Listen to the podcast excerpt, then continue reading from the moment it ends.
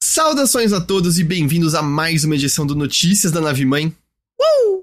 Podcast do Overloader, no qual a gente conversa sobre algumas das principais notícias que rolaram no mundo dos videogames.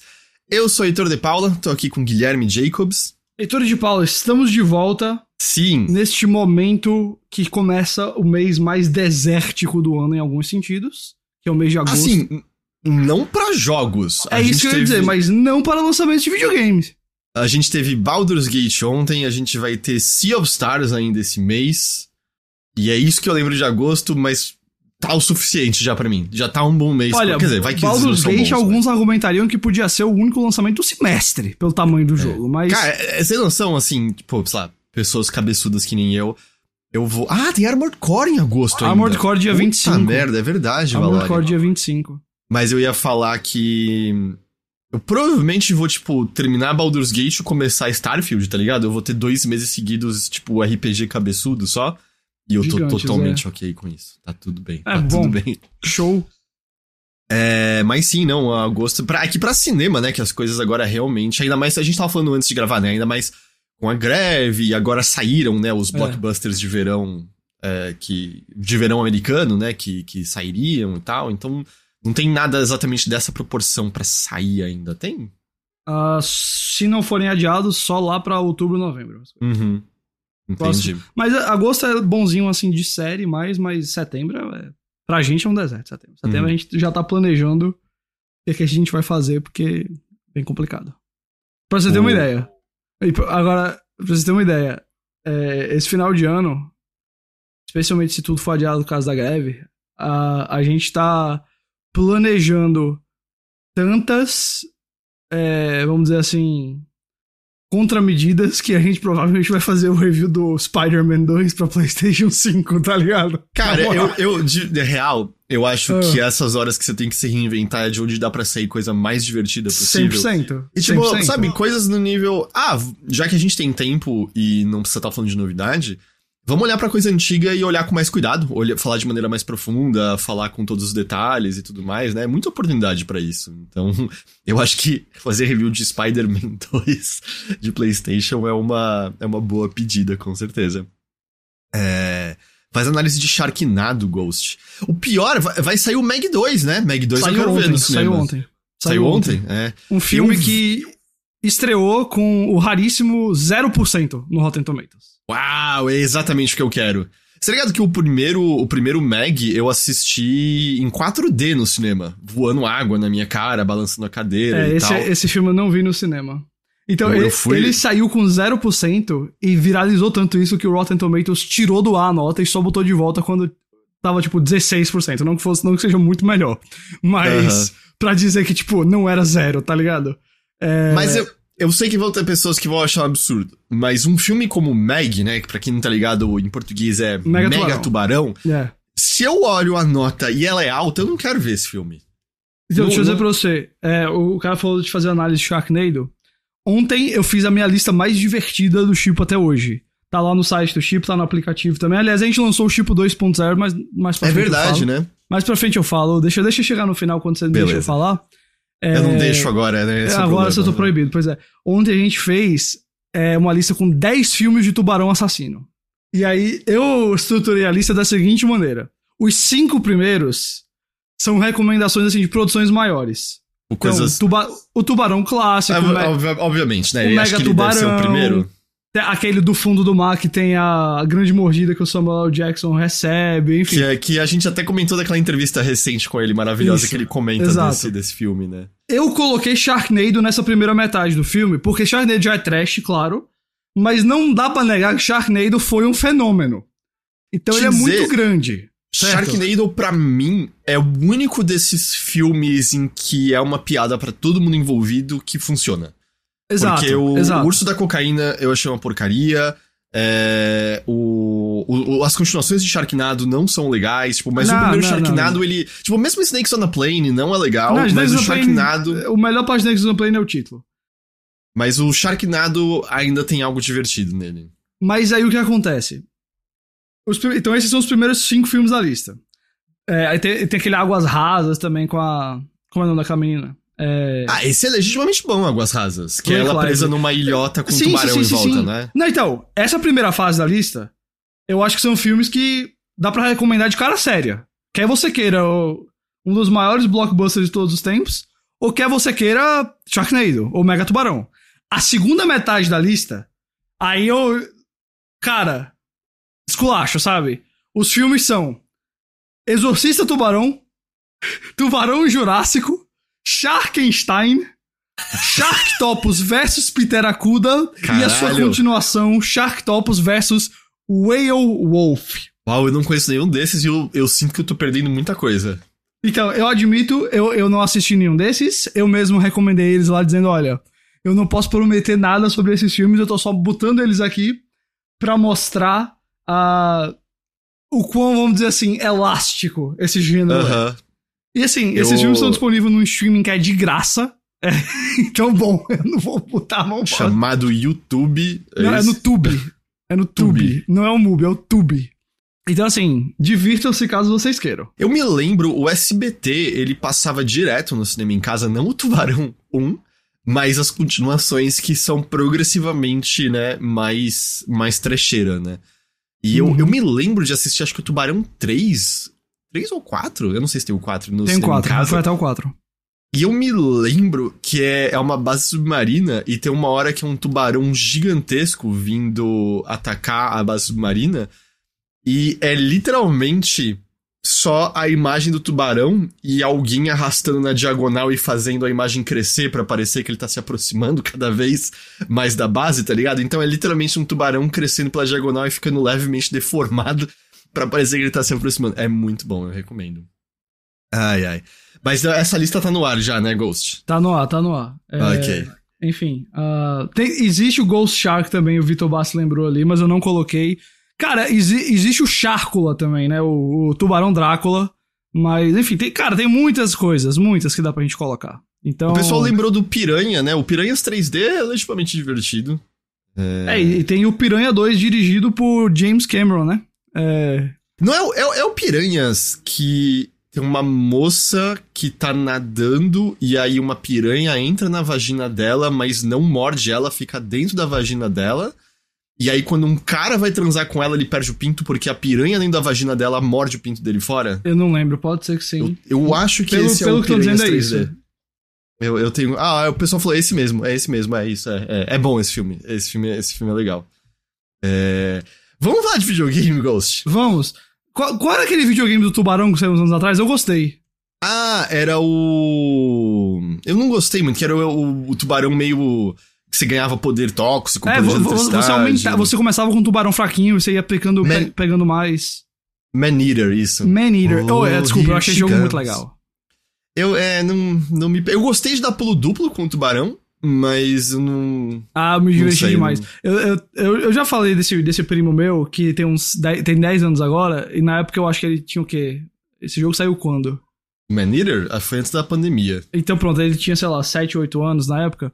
É, Aí eu, eu apresentei videogames pra ele. Esse, não preciso dizer, foi um dos favoritos que eu já apresentei pra ele. Eu, eu não sei se tá ligado. Se eu, não- eu acho que é no PlayStation 2 tem um filme do tubarão do Steven Spielberg. Esse tubarão. Hum, que é uma continuação que você controla o tubarão e na real é um filme com uma mensagem ambientalista, porque você é o tubarão e o seu oponente é o prefeito da cidade que quer inaugurar uma fábrica que libera toxinas no oceano.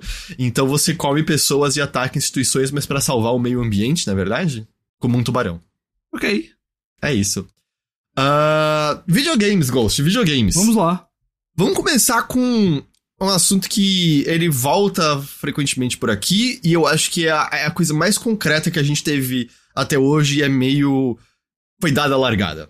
Foi dada a largada para o próximo Nintendo, né?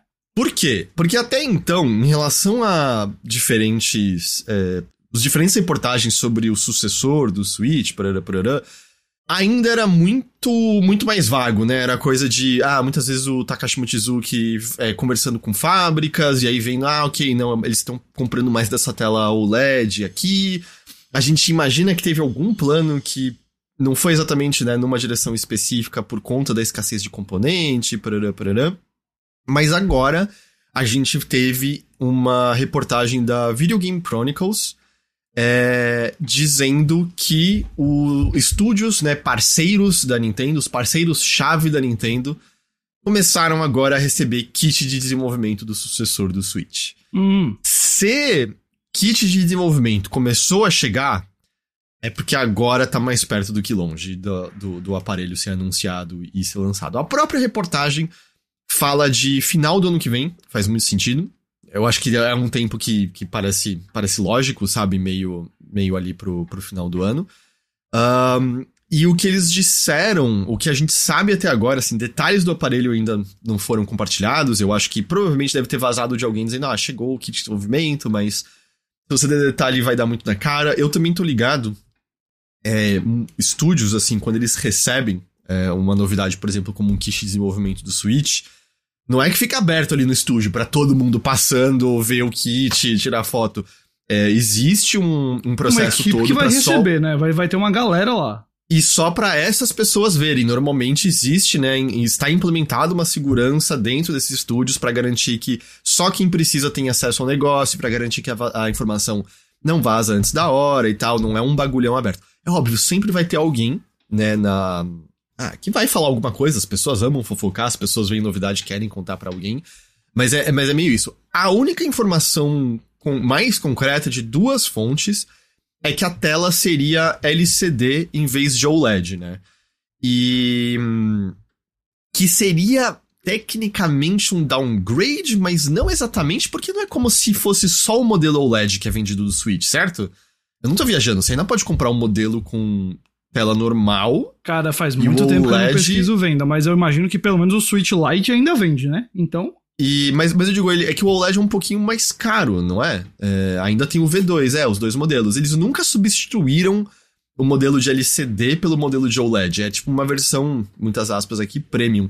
Então eu entendo, e óbvio, né? É porque eventualmente eles lançam o modelo OLED do, do próximo aparelho e cobram um pouquinho mais de você. Aliás, eu tava com um texto uma aba guardada aqui há muito tempo e eu fui ler essa semana, que é daquele. É, Ask the Developer da Nintendo, sabe? Hum. É, que antes era o Iwata Asks, né? E aí. Sim, sim, sim. É, o Ask the Developer, e era sobre o Nintendo Switch OLED. E é muito louco, porque assim, é um aparelho que. Sei lá, você. É muito fácil você olhar e falar assim, ah, é uma, é uma tela maior, sabe? De melhor qualidade. Mas é muito louco ler os detalhes daquilo, de coisas que, bom, qualquer um aí ouvindo que, que, que é engenheiro ou tem conhecimento de engenharia diria isso é óbvio, mas nem me passa pela cabeça que é, por exemplo, beleza, eles aumentaram o tamanho da tela ali dentro do, do, do da peça plástica, assim, aumentar a forma total do Switch. Mas isso tem outras consequências, por exemplo, eles falaram, ah, a gente colocou os falantes ali. E aí, de repente, por conta do tamanho maior da tela e do material que ficava ali na região onde estavam os falantes, usar os falantes originais fazia com que a qualidade do som fosse pior, pura e simplesmente por conta de espaço e mudança de material. Então isso envolve todo um desafio de engenharia de pensar em falantes literalmente em outro formato que se acomodem melhor a, a, a essa, tipo, a como é a parte interna do novo Switch e aí sim conseguir ter um áudio de melhor qualidade. Então, uma série de pequenos desafios que você nem, nem imagina que, que, que existe se você não parar pra pensar nisso. E é, é super interessante, sabe, de ler. É, de ler essas matérias. Aliás, saiu agora, é, esses dias, o Ask de Developer de Pikmin 4. Eu tô bem curioso pra ler, que eu não consegui ler ainda. Mas enfim. É, Deixa eu ver o que mais a gente tem de, de detalhes, né? Eles conversaram com pessoas que têm conhecimentos planos da Nintendo, lançar na segunda metade do ano que vem. É, eles não. Uma das ideias é justamente ter um, um tempo até lá para garantir que eles não têm nenhuma forma de escassez, né? Garantir que tem um bom suprimento de aparelhos já pro, pro lançamento. Aí também dizem que ainda é um híbrido entre portátil e, e console. O que É. a gente, né, É. não imaginava que fugiria disso. de Não maneira faz sentido a Nintendo se afastar desse conceito agora com o sucesso do Switch e inventar outra coisa, né? Eu acho que a Nintendo, na realidade, já é- acho que ela tem. Não vou dizer que nunca, mas nesse momento deve ter muito pouco interesse em fazer um console direto assim pra, pra mesa, ou até um portátil só, né? Eles encontraram um conceito que deu muito certo pra ele, para eles, e acho que eles querem que esse novo videogame seja pensado como a extensão do Switch, como a continuação do Switch, e É. não como um novo Nintendo. Eu acho que é muito mais importante. Eu não sei se ele vai chamar Switch 2, né? Ou, ou alguma outra coisa assim, mas eu acho que pra eles é muito mais importante que esse negócio seja associado com o Switch do que com o nome Nintendo, até. Ah, Pois é, pois é. E, e outra coisa, né, que eu fico pensando assim. E aí, beleza, o próprio. Ah, eu esqueci o nome do presidente é Furukawa? Eu esqueci agora. É, ele já mencionou, né, que a ideia é ser uma extensão. Porque pensa o seguinte: a gente teve, né, no. Ele é o Shuntaro Furukawa, exatamente. É, a gente teve recentes, né, o Phil Spencer mencionando, né, daquela questão de como o Xbox perdeu a geração, machucou muito perder, que foi quando as pessoas montaram suas bibliotecas online. Uhum. Mas pensa o seguinte: a Nintendo conseguiu cagar a sua biblioteca online do Wii, a Nintendo conseguiu cagar a sua biblioteca online do Wii U, a Nintendo conseguiu cagar a sua biblioteca online do 3DS. De alguma forma, mesmo tendo cagado tudo isso, as pessoas compraram o Switch e montaram suas bibliotecas online no Switch, entendeu? É. E de maneira forte, de maneira presente. Então, me parece que seria meio. Ou, vocês chegaram atrasados pra um cacete pra essa corrida e ainda deu certo, você não joga fora isso de jeito nenhum. Você não joga fora isso. Você não cria uma ruptura plena desse negócio, porque você tá jogando fora uma conquista que não é fácil de você alcançar. Que a gente tá vendo como afetou uma, um, um- um dos nomes grandes nessa, nesse meio. E claro, tem outros fatores nisso pelo fato de que Xbox e PlayStation são muito similares, né? Switch, o, o que a Nintendo faz é muito diferente, mas é, então eu acho que eu acho que isso também é claro, é um, é um uma exceção, mas eu acho que é uma coisa a se pensar, sabe? Você não joga fora é, essa essa esse comprometimento que as pessoas já Exato. tiveram com esse ecossistema da Nintendo, mesmo que muitas vezes o ecossistema esteja berrando pra você. Não, não se compromete com esse É. lugar aqui, hein? É Inclusive, a, Nintendo normalmente sendo a pior é, ge- gerente de ecossistemas para deixar a sua audiência tranquila e ciente de que aquilo ali vai estar sempre ali e tudo mais. Isso é Uhum. Poucas vezes foi o forte da Nintendo. Mas, ao mesmo tempo, ah, tem muita gente dentro do, do, do ecossistema Nintendo que eu acho que também nem sabe, nem pensa muito nessas coisas e talvez não seja prioridade. Mas, assim, cara, eu acho que eles estão fazendo a coisa correta, assim, em relação ao futuro da, do- da Nintendo, né? Agora, por outro lado, eu entro em curiosidades aqui. Hum. Eu- e- e- é, em, vamos dizer assim, questionamentos. Pe- perguntar questionamentos pra você. Por exemplo, o que é que é esse videogame? Tipo assim, pra onde você evolui o Switch? Qual é a evolução Uhum. desse negócio? Além de, tipo, enfim, a gente falou da questão do OLED, mas processamento melhor, Exato. essas coisas. você imagina assim, né? ah, uma tela melhor. Tudo Eu sei que a gente falou da questão do OLED. Mas como você falou, processamento e tudo mais. Mas o que é o que Olha, a novidade? Eu, eu, eu tenho, eu tenho essas dúvidas, assim. Uhum. A questão é, nem sempre talvez seja necessário haver uma novidade. Eles encontraram uma fórmula, né, que, que funciona. Mas uma. uma um... Isso é rumor, tá? Pode ser que não tenha nada disso. Mas uma das coisas que muito da conversa tinha era alguma forma de estar implementado nativamente no aparelho. E óbvio, os jogos precisariam tirar proveito disso, não é que é um processo automático. Mas alguma solução a lá DLSS. Né? Que pra você.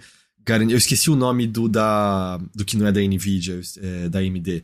Mas. Anderson, é, a novidade é 1080p.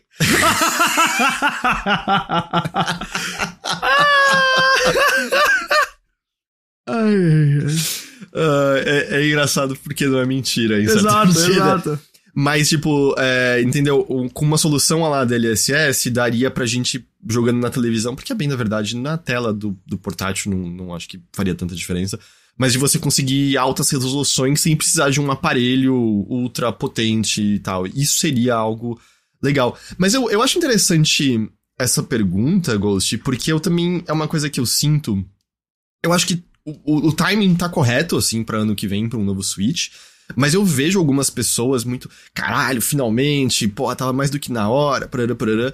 Eu não sinto eu muito não isso. acho. Mas tudo eu não bem. acho que essa é a opinião geral das pessoas É. que têm Switch. Eu Não. entendo a gente cabeçudo que fica jogando videogame o tempo todo e se importa com taxa de quadro e parará, tá pensando nisso. Na realidade, não Heitor, acho- eu diria que Hum. eu entendo, mas eu não sinto isso, inclusive, sabe? Tipo, eu, eu tô muito tranquilo com o meu Switch ainda por um tempo, sabe? Eu, eu sinto É. assim. Agora, assim, eu, Eu- consigo entender a lógica por trás de querer já botar uma nova versão e tudo mais. Mas porque realmente, tempo, a- sabe? acabei de jogar Tears of, Tears of the Kingdom e Pikmin 4 e rodou É, os pois dois é, assim, ótimos, eu- eu, amei eu- os sabe, dois, sabe? Então. A- a- as É. experiências que eu tenho tido no Switch continuam sendo excelentes. Ah, Hum. e, e a- bom, acredito que a criatividade da Nintendo para os videogames não, não depende muito do Switch ter uma tela melhor. Mas eu também entendo porque as pessoas estão olhando para isso. E eu acho que o que a Nintendo também tava pensando é. Ela quer sair na frente disso. Ela não quer deixar o Switch chegar num ponto que as pessoas vão começar a falar, pô, isso aqui não tá legal, sabe? Eu acho que ela prefere dar um passo precoce e continuar vendendo bem o Switch, mas já tendo a nova opção no mercado, do que deixar o Switch ser visto como um videogame envelhecido, como aconteceu, por exemplo, com o Wii, sabe? Que também foi um sucesso, mas que no final muita gente olhava e falava, mano, isso aqui tem uns, tem uns Sim. da pedra, sabe? É que ao mesmo tempo o Wii tinha uma diferença, né? Que com exceção de algum dos jogos da Nintendo, as coisas não vendiam, né, no Wii de maneira geral, pós o período de lançamento. Exato, As bem lembrado. de. Tipo, as- e, e no Switch é o oposto, né? Uhum. As coisas vendem muito bem no Switch. Então, porque, sabe, é questão disso, assim, eu vejo muito, muito analista de mercado dizendo, ah, eles com certeza têm que pensar pra isso pro ano que vem, porque a, a queda de ano após ano deles chegaria em dígitos duplos, e aí, então, essa é a hora de você inserir o novo ânimo com o novo aparelho. Beleza, eu vejo lógica nisso. Ao mesmo tempo, Tears of the Kingdom acabou de passar de quantas milhões de unidades? 18,51 milhões de cópias vendidas. E eu falando 10 milhões até o fim do ano. Até o fim do ano. 18,51 milhões até o dia 30 de junho. E a Nintendo já disse que sim, tem muita gente que jogou o Breath of the Wild e tá comprando, mas também tem muita gente que não jogou antes e tá comprando, né? Porque Hum. o bagulho é muito grande. E é óbvio que isso insere um novo ânimo, né? E, Claro. é claro, a Nintendo não tem como lançar um Tears of the Kingdom todo ano. É um bagulho monstruoso. Mas eu também sinto que às vezes, justamente, sabe, essa lógica analista às vezes desconsidera um pouco o ânimo das pessoas e o que a Nintendo consegue fazer com esses jogos. Porque, beleza, Tears of the Kingdom tem horas que a taxa de quadro não é a mais incrível do mundo, concordo. Não é isso que eu lembro, sabe, de ter jogado o jogo. Não são os momentos de taxa de quadro ruins, são os momentos incríveis que eu tive indo pro céu, explorando o subterrâneo, o segmento final, etc, etc, sabe? Então, é... Sei lá, eu, eu, eu entendo isso, assim. Eu acho que às vezes as pessoas pensam muito com a mentalidade de, não, todo mundo quer o, a taxa de quadro lisa e tal. E eu acho que tem muito jogador que nem nota tanto assim, sabe? Uhum. É, mas enfim, a última informação que tem nessa reportagem é que provavelmente não é um aparelho que vem só com 32 GB de armazenamento interno. E, é, eu vou dizer, na real, pra mim isso aí é até mais importante. Sim. É que, é, assim, de- muito no começo do Switch eu meti um cartão de memória com muito espaço e nunca mais pensei nisso de novo, né? Uhum. É, então, mas. Mas aí é justamente, né? Eu acho que a essa altura do campeonato não tem como você lançar um aparelho com só 32 GB de armazenamento interno, né? É, e eu sei que tem outros modelos até que tem mais armazenamento, mas eu tô falando do modelo, né, que, que, que saiu ali inicialmente. A partir de agora, eu acho que a gente deve começar a ver mais rumores pingando aqui e ali, mais specs. Lembrando, né, que por mais que se a gente aceitar como verdadeiro o lançamento no segundo semestre do ano que vem, algumas coisas já devem estar finalizadas, nem tudo está finalizado. Na verdade, provavelmente até mesmo o plano, né, de segundo semestre do ano que vem pode não ser necessariamente uma coisa é, que tá totalmente batido o martelo lá dentro, né? Esse tipo de coisa muda constantemente. Então, isso é mais uma ideia que a gente tem, né? Ainda pode ser que não se concretize, mas é mais um sinal de como a gente tá chegando mais perto, né, disso acontecer, Sim. não é? Eu, cara, e pelo timing faz sentido, né? Assim, ah, o Switch foi lançado em 2016, então a gente já tá. 17. 17? Ok. É, a gente já tá indo para o sexto. Completamos seis anos, né, em março, do Switch. Tipicamente falando, esse tipo de console tem durado uh, sete a oito anos. E se ele sair no final do ano que vem, a gente tá falando de, de sete anos e meio. Então eu acho que é um tempo bem compreensível pro Switch. É um tempo bem uhum. dentro do esperado, né? Há a tendência, claro, de novas gerações durarem mais tempo. Eu não vou ficar surpreso se o PlayStation 5 e o Xbox One, é, perdão, Xbox Series durarem 10 anos aí. Mas pro caso do Switch, eu acho que tá bem compreensível, bem tranquilo. E assim, a gente teve o, o ciclo muito bem fechadinho, né? Com um Zelda e outro agora. Uh, até engraçado que assim. Pô, eu tô super animado pro Mario Remake e pro Mario Wonder, sabe? Uh, e pra quem sabe, um dia um Metroid 4, Metroid Prime 4. Mas. Eu... Tá, Metroid Prime quase tá, tá com cara que. Vai ser título de lançamento do próximo videogame. Na minha cabeça próximo, é isso. né? E, e, pode ser que rode no Switch também. É, ainda, eu acho que nos, tá com cara... é, os primeiros jogos desse novo videogame provavelmente vão rodar todos no Switch. Né? Mas... É, tá com cara de que vai ser tipo, como sei lá, foi God of War Ragnarok, Horizon Forbidden West, sabe? Alguma coisa assim. Uhum. É, uhum. no novo aparelho vai ter mais efeitos, mas roda no antigo pra todo mundo ainda. É, e, e assim. Mas esses próximos anos e meio também tem uma carinha de esse próximo ano aí, sei lá quantos meses, de um epílogo do Switch também, né? Porque assim, uhum. acho que o Zelda é meio que todo mundo olhou para ele como esse é o grande ápice assim do negócio, para onde tu tava andando. Não quer dizer que os próximos jogos vão ser ruins ou não vão ser grandes, mas acho que nenhum vai ser Zelda. É... Então, uh, de certa forma, fecha o ciclo também, assim, né? Cada videogame uhum. da Nintendo tem seu Mario 3D mais relevante, que foi o caso já do Switch. Então, é, eu acho bem compreensível de novo, não sinto assim necessidade, mas eu também entendo e acho que a Nintendo ir por esse caminho é o conceito certo ser uma sequência do Switch, ser uma extensão do Switch, e é o timing correto ser no fim do ano que vem. E é assim, por especulação, só pra gente brincar aqui mesmo, porque eu também acho que é divertido, porque o Switch é um aparelho muito legal, mas eu acho que a gente também não nega que uma das coisas que ajudou muito ele é que ele saiu com um novo Zelda, é. que era incrível, e ele saiu também, muito importante, com Mario Kart 8 Deluxe, que Sim. por mais que não fosse um jogo exatamente novo, para esmagadora maioria era novo, porque quem jogou Mario Kart 8 no Wii, Wii U, que perdão. Pois é. E Irmão, aí eu quem jogou Wii U, cara? Eu. Eu também, mas assim, você sabe o que eu quero dizer com isso. Eu, eu ainda quero ter um dia uma conversa muito real, assim, de. Eu não entendo porque as pessoas desgostam tanto do Wii U. Hoje em dia não faz sentido porque quase tudo saiu pro Switch.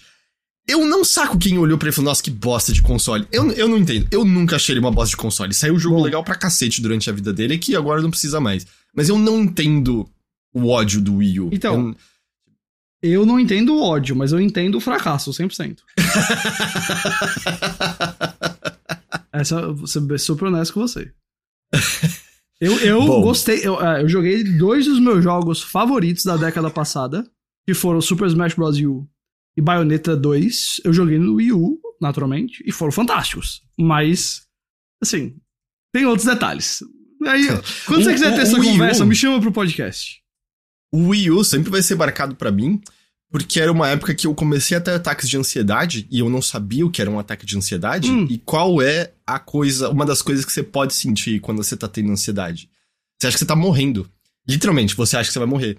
E aí eu comecei a achar que eu tava muito perto da morte, porque eu sentia isso todos os dias, assim, eu tinha uma certeza que eu ia morrer. E aí eu falei, foda-se, vou esbanjar. Aí eu fui e comprei um Wii U com o meu salário do IG dizendo, é isso, eu vou, vou aproveitar então isso aqui antes de eu morrer. Aí eu descobri que era ansiedade e eu não tava morrendo. Show de mas bola, é, cara. Mas... Que bom que você não morreu, no caso, né? Show de bola pra pois isso. É. Mas que pena que você agora sabe o que é um ataque de ansiedade. É, não, cara, antes de saber era muito estranho, porque eu tinha certeza, assim, eu ficava saindo na rua achando que eu tava me despedindo das pessoas, era bizarro. É, mas o que eu ia mencionar. Ah, então, eu ia que mencionar. O que, que você acha que, que a gente pode esperar, sabe? Pro, a gente falou do Metroid Prime, mas eu, eu acho que a gente vai ver. Assim. Mario Kart 9? Você talvez? tá me dizendo. Uh, de tipo assim. Eu não tô falando aqui de jogos que vão sair ao longo do ciclo do videogame, né? Porque isso a gente pode chutar num novo Mario 3D, obviamente. Mas eu acho que esses chutes são chutes é, mais óbvios, né? Então, uh, eu vou dizer o seguinte para você, cara. Eu acho que eu chutaria pro. Vamos, vamos tratar primeiro o ano do videogame, tá? Primeiro os 12 meses. É, é assim que eu vou pensar. É, sem dúvida, um novo Mario Kart. Sem dúvida, eu acho. Uh, Tem muito tempo desde o 8 Deluxe já, já deu tempo deles fazerem. É, mas é que ao mesmo tempo tem os DLCs, né, saindo, não sei se isso muda Cara, eu acho que eles vão. Assim. Eu também acho que o Mario Kart 8 Deluxe vai ter. Vai rodar nesse jogo novo, nesse videogame novo. Mas eu acho que eles vão tentar. Dentro. De novo, talvez não no, no lançamento. Talvez não esteja na, na, no lançamento. Eu acho que vai. Mas eu acho Porque- que no primeiro ano do, do jogo, do videogame, ele vai, vai existir um novo Mario Kart. Ah, E o Breaking Habits falou de Mario 3D, eu acho que faz muito sentido, né? A gente teve o Bowser's Fury, foi quando? Foi já faz uns anos, né? O Bowser's Fury com 3D World remasterizado. Já faz um bom tempo, é. Acho que um Mario 3D ali no, no lançamento pode, pode fazer. É. É, de novo, dentro dos primeiros 12 meses, acho que vai ter o Mario 3D, acho que vai ter o Mario Kart é, novo, talvez 9, talvez Mario Kart alguma outra coisa, etc. É, e eu acho também bem, bem provável que a gente finalmente veja o, o Metroid. Acho bem provável, sabe? É, É, é. Ou pelo, pelo menos alguma coisa dele, né? ah, é, nem que fosse um trailer, tá ligado? Eu, alguma coisa assim. É, bom, eu- já assim, Metroid já passou do ponto da gente poder imaginar exatamente o que vai acontecer. Mas. Uhum. É, Pô, você falou, sabe uma coisa que. Eu, eu duvido que isso vai acontecer. Mas sabe uma coisa que eu amaria que um sucessor do Switch tivesse? o quê? A possibilidade de você meio ter tanto TV quanto dispositivo na sua mão. É, Tela dupla. Tipo, ligar de alguma forma. E aí poder emular oficialmente jogos de DS e 3DS. Hum. Eu gostaria de alguma coisa assim. Pode ser, pode ser uma opção. É. Eu, cara, tô pensando assim, o que é que eu gostaria de ter nele?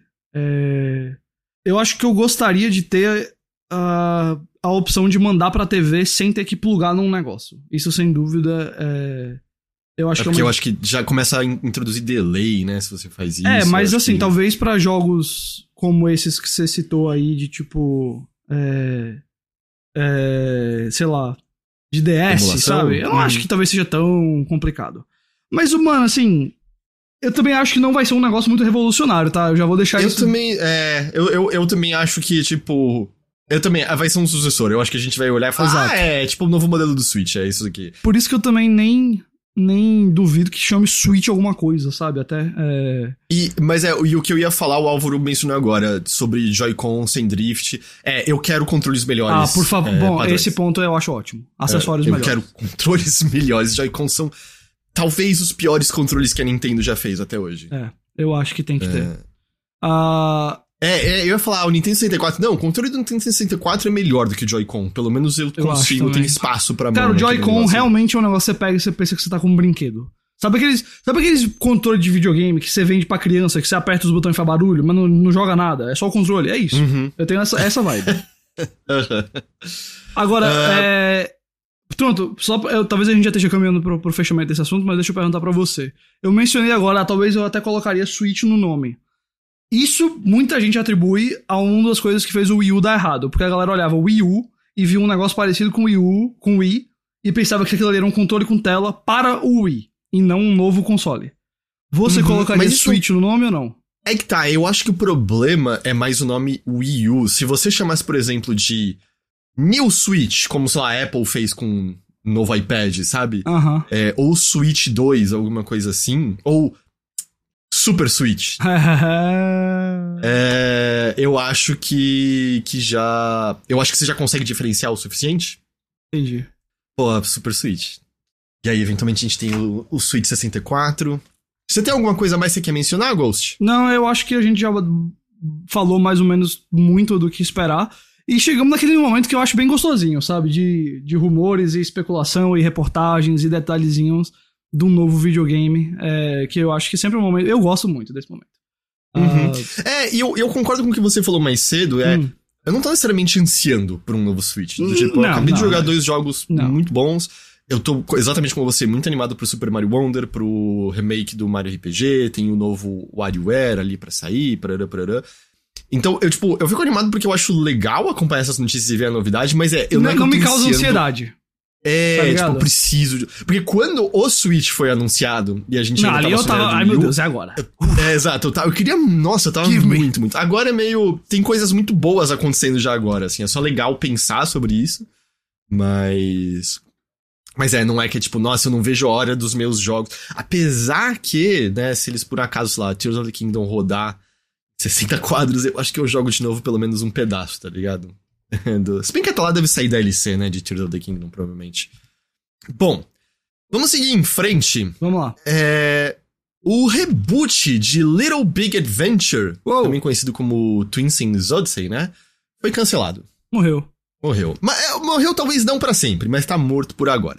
O reboot foi anunciado no começo de 2022, mas o desenvolvimento foi interrompido. E o motivo é, é chato, que é o CEO da 2.21, o Ben Limar, é, que é o estúdio, ele disse que eles não conseguiram firmar nenhum acordo com uma publicadora. É, ele disse que teve três razões maiores para o acordo não ter acontecido. Ele falou que existe uma falta de interesse geral em, abre aspas, jogos de aventura standalone, foi Hum. como ele colocou, o custo de manter uma equipe de desenvolvimento relativamente grande e o fato de que a franquia Little Big Adventure ou Twin Sings não é tão reconhecida assim. E eu entendo essa última parte, eu sinto que assim, quem ama, ama. Mas eu não. é, tipo, e eu sei que aqui no Brasil, por conta dos jogos em, em banca, né, em revista de, de, de CD, ele alcançou um, um sucesso maior. Ele tava em português numa época que não era nada comum jogos estarem em português. Mas eu entendo que não é uma coisa. Eu acho que, eu acho que é justo dizer que Twin Sings Odyssey ou Little Big Adventure é um. É um. Hit cult, tá ligado? Hum, É, quem ama, ama, mas não é todo mundo que conhece ou que jogou. Eu mesmo nunca joguei, eu só eu conheço por conta do Rick, por exemplo. é, eu também nunca É, joguei. E aí ele. E eu você eu entendo porque, tipo. É, quando você. Quando ele saiu, você era muito criança, então era uma coisa mais de voltar pra trás. É que, por exemplo, eu mesmo, eu tava na idade certinha e mesmo assim passou totalmente incólume por Entendi. mim, sabe? É, e aí o que eles disseram é, ele. é, por agora dá pra considerar o jogo cancelado. Ahn, mas é importante lembrar que esse reboot é diferente do remaster de Twin Sins Little Big Adventure. Ok. E aí, o remaster é, é onde eles vão se focar agora. É, esse remaster ainda não tem publicadora também, mas eles acham que deve ser um jogo mais fácil de você firmar parcerias, porque é um jogo mais barato, etc, etc. Quanto ao reboot, a autopublicação até é uma possibilidade, mas só se o estúdio conseguir dinheiro pra isso, e aí eles estão pensando se eles fazem um financiamento coletivo, um early access, enfim, tem muitos caminhos aí. Mas por agora, então assim, não é que a gente vai estar desprovido de Twin Sings e Little Big Adventure, mas o reboot por agora, infelizmente, não vai acontecer, mas o remaster aparentemente ainda tem maiores chances de, de fato, se concretizar. Né? E às vezes é isso, né? Às vezes você faz o remaster, o interesse aumenta, e aí fica mais fácil de você conversar com uma publicadora pra fazer um reboot, por exemplo. Porque, ó, eu, eu fico pensando uma coisa, é que eu não sei com quem eles fariam a- o acordo, e supostamente tem um 3 sendo feito, mas depois desse remaster barra remake de System Shock, eu acho que é muito mais fácil você abrir um diálogo sobre System Shock do que antes dele, porque o jogo saiu e foi bom, né? E foi Uhum. bem apreciado. Eu não sei como foram as vendas, na real, mas ele foi muito bem apreciado. Então é o tipo de coisa que pode mudar. Mas uma pena, né? É uma pena, assim. É uma, uma franquia que é muito amada. Eu, eu- o que eu vi já parece muito, muito, muito, muito charmoso. É, mas por agora, infelizmente, parece que não houve o, o interesse do, lá, do mercado pra, pra seguir em frente com isso. E a gente vai falar de mais cancelamento, Ghost. Uh-oh. É, esse aqui não oficial, mas oficial, que os planos para uma continuação de Immortals Phoenix Rising foram cancelados. Ah, bom, assim, Sim, sim. ok. Fala, fala o que você ia falar. Você cuidado com o que você fala perto do Teixeira, hein? É, Eu só ia dizer que não sei se é exatamente algo que vai fazer a maior falta, mas eu não torço contra. Eu concordo. Mas o Teixeira falou que ele gosta mais desse jogo do que Breath of the Wild. Bom, assim, ele tem direito de ter as opiniões estranhas dele, não tem problema. Ah, que tá, mas uma opinião estranha nesse nível. Ele deveria ter esse direito? Você tá dizendo assim, se a opinião é estranha demais, Uhum. aí o cara, a gente já entende que não é só opinião, é só que o cara tá errado. Tá ligado? É aquilo, você, eu entendo, não, todo mundo deveria ter o direito de se expressar, mas quando você vai se expressar dizendo que Immortals Phoenix Rising é melhor que Breath of the Wild, a sua expressão tá trazendo algo de valor pro mundo? Esse é o meu questionamento aqui hoje. Então, talvez. Mas, mas brincadeiras à Eu, parte. eu, eu vou dizer é, pra você, eu acho que todos nós precisamos de um amigo que solta uns takes estranhos de vez em quando.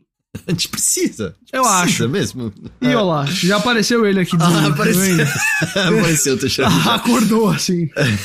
Ele nem tava aqui, ele sentiu, pera. Surgiu. Tem alguém falando de mim. Surgiu. Ele sente o bigode dele dobrar pra cima e ele já sabe. Eu, te- eu- eu tenho que estar com raiva de alguém agora. Mas brincadeiras à parte, o que aconteceu? Porque, porque real, assim, eu posso não ser o maior fã do Phoenix Rising, mas uma continuação poderia resolver muitas dessas coisas. E os rumores indicavam que a continuação nem seria na mitologia grega, seria em mitologia polinésia. Era, ia ser É, tanto que a, a- o DLC expansão de Phoenix Rising já não é na, na mitologia grega, eu acho que é mitologia chinesa, se eu não tô enganado, eu esqueci agora. É, mas o- e os motivos eu acho que também são bem blé. Porque também foi uma reportagem da Video Game Chronicles que disse ter ouvido múltiplas fontes envolvidas no desenvolvimento dessa, dessa continuação. E o que eles falam é que o jogo estava sendo desenvolvido ainda numa versão bem inicial na Ubisoft Quebec, perdão, Quebec. Ah, porém, a liderança decidiu pelo cancelamento do jogo por conta dos desafios em estabelecer uma propriedade intelectual. Eu achei que já estava estabelecida, porque teve o primeiro jogo. Mas a real é que também a mudança parece ser resultado da Yubi inteira tá se focando mais em, nas suas marcas reconhecidas e garantidas. Leia-se um milhão de Assassin's Creed, por exemplo. É, não, não, não teve uma. Não teve algum relatório da Yubi que, se você pegar em todos os níveis de desenvolvimento, sabe? E é óbvio que nem tudo vai se concretizar e virar algo de verdade.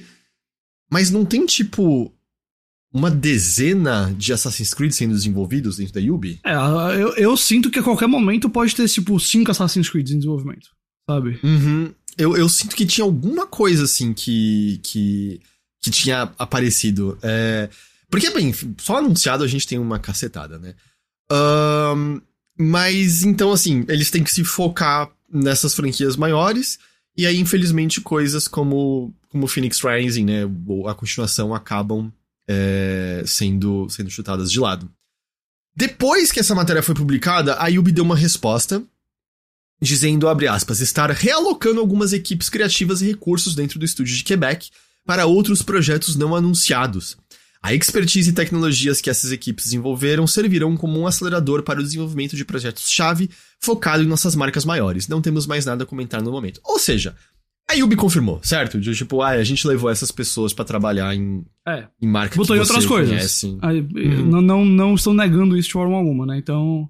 E, e o Ícaro falou, espero que seja um Rayman novo.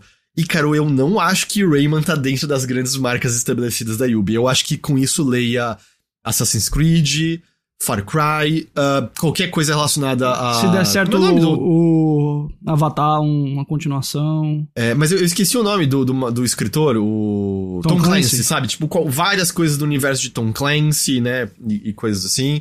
É, apesar que o próprio. O próprio. Nem tudo de Tom Clancy funciona, né? Mas eu acho que. Eu acho que deve ser mais ou menos nessa linha que a gente vai ver. Eu também adoraria um novo Rayman. Rayman Legends no PlayStation Vita foi uma das experiências visuais mais lindas que eu já tive. O Valorian, ou a Valorian, perdão, ou Elo falou.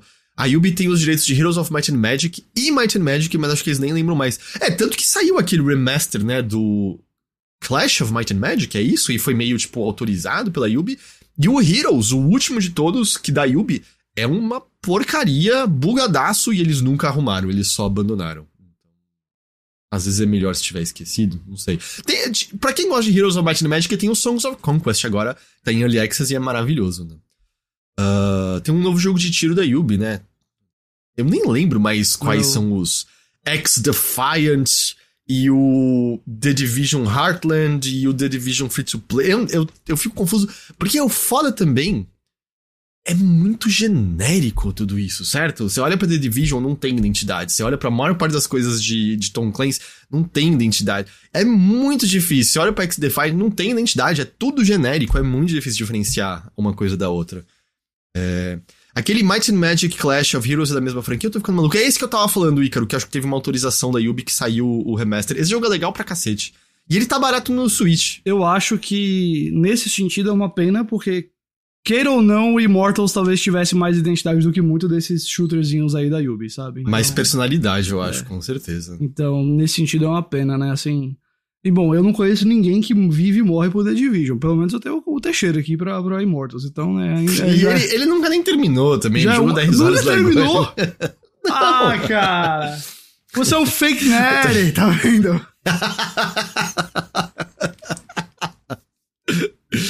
ai, ai.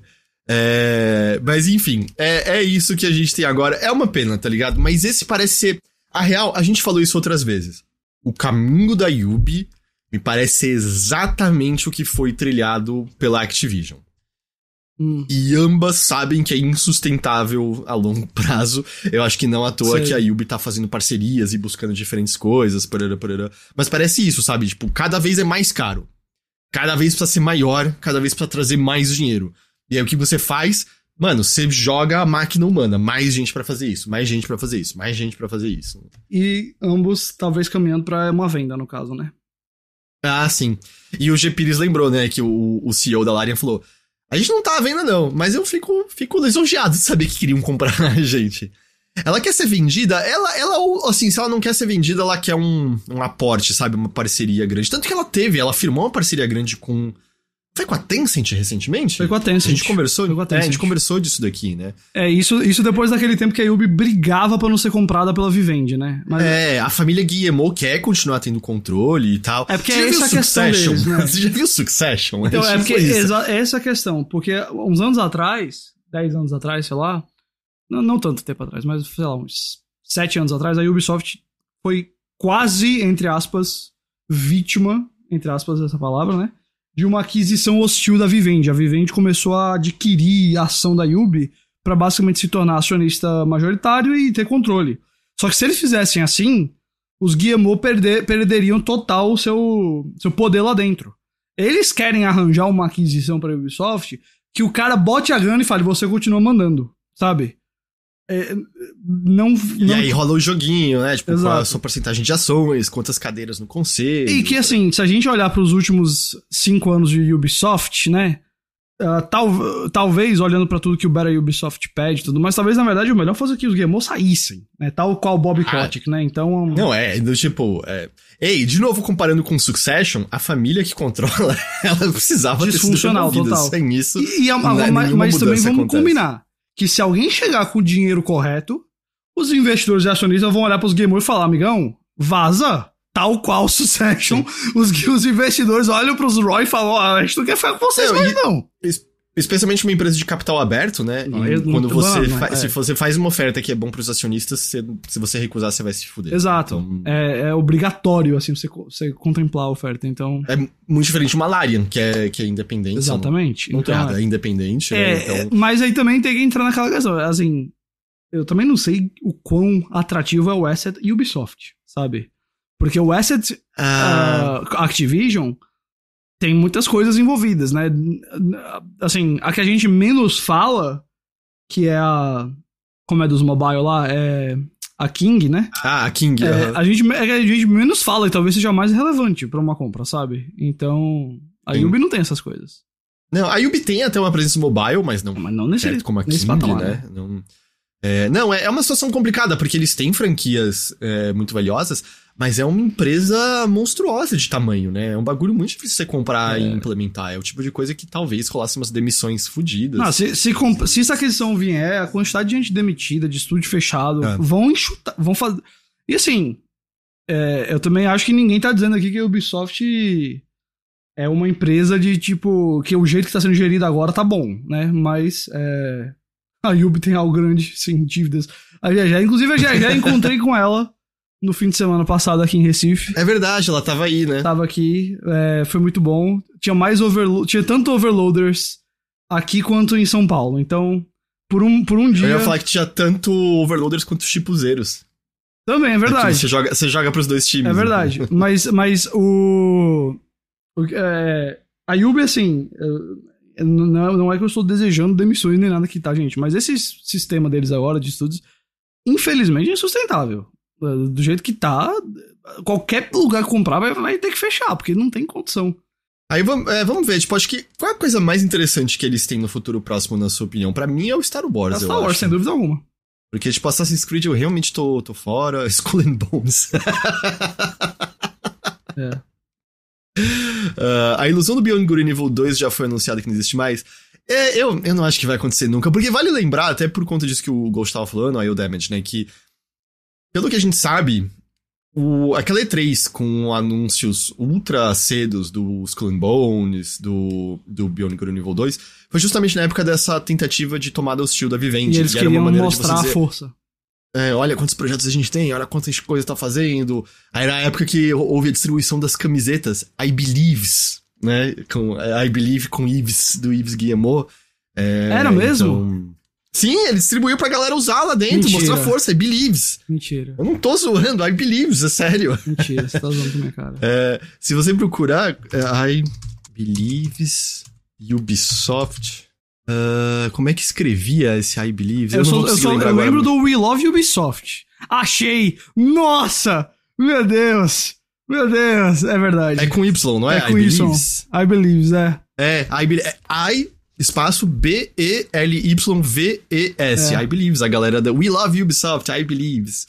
Enfim.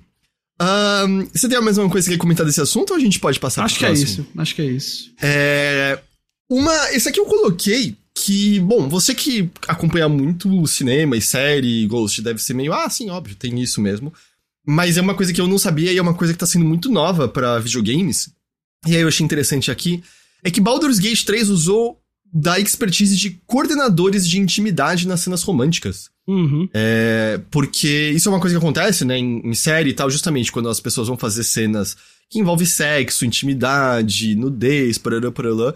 É, existem esses profissionais justamente pra garantir que todo mundo tá confortável, que todo mundo tá ok com o que tá acontecendo, parará, parará. É, e parece que um expertise de intimidade não só coordena. Me corrige qualquer coisa, tá, Ghost? Uhum. é, é, questões de coreográficas mesmo, né? No caso de haver ali a simulação de sexo, mas também como um ponto de ligação entre os atores e a produção, né? Porque aí. Se a pessoa tá É. confortável em ficar nu, se ela só quer mostrar uma parte do corpo, etc., eles ajudam com essa questão também. E, e aí a gente sabe, né? O, o, o Baldur's Gate tem cenas de intimidade, tem cenas de sexo, tem aquelas cenas mais, né?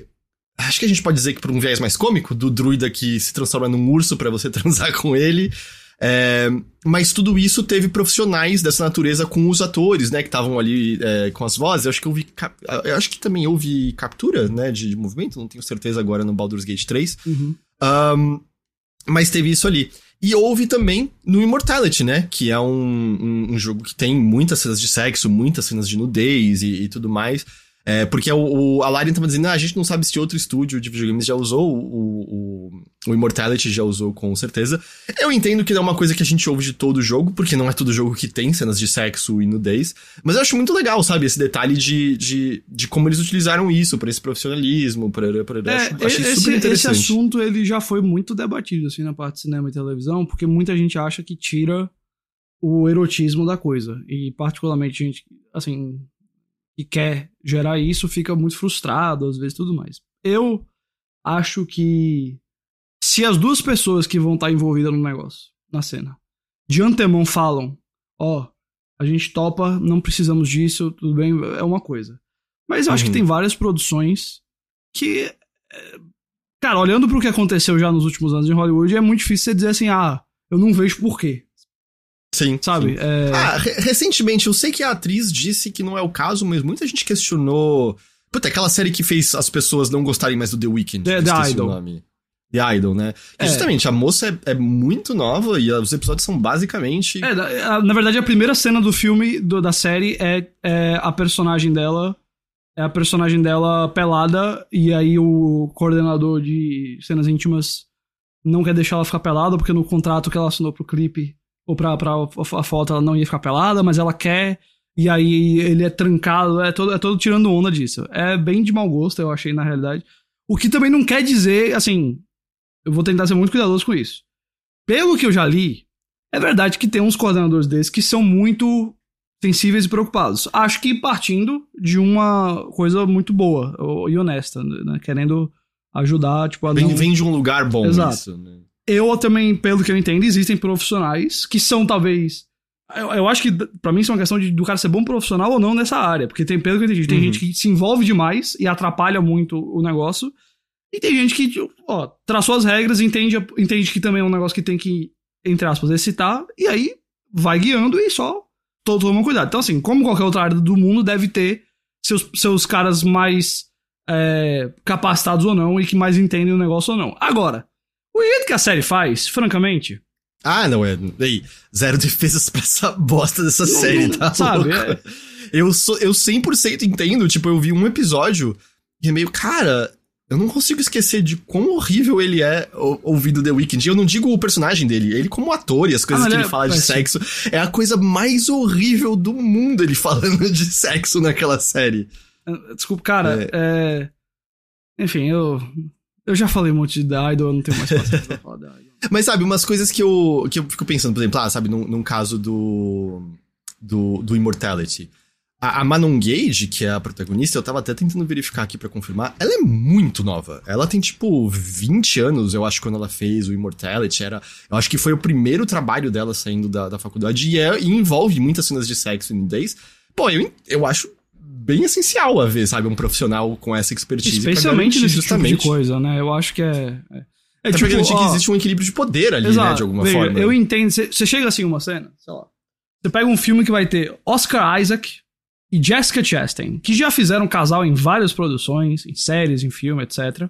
São amigos. E eles têm uma cena de sexo super intensa no próximo filme, que é um diretor que faz bastante cena de sexo intensa. Pensa aí, um cara desse aí. É. Pedro Almodóvar. E aí ele vai fazer uma cena que os dois estão pelados e tudo mais. E eles viram assim e falam: ó, a gente, tá, a gente sabe onde a gente pode ir e nós estamos confortáveis e vamos fazer isso. Cara, tudo bem, acho que é de boa.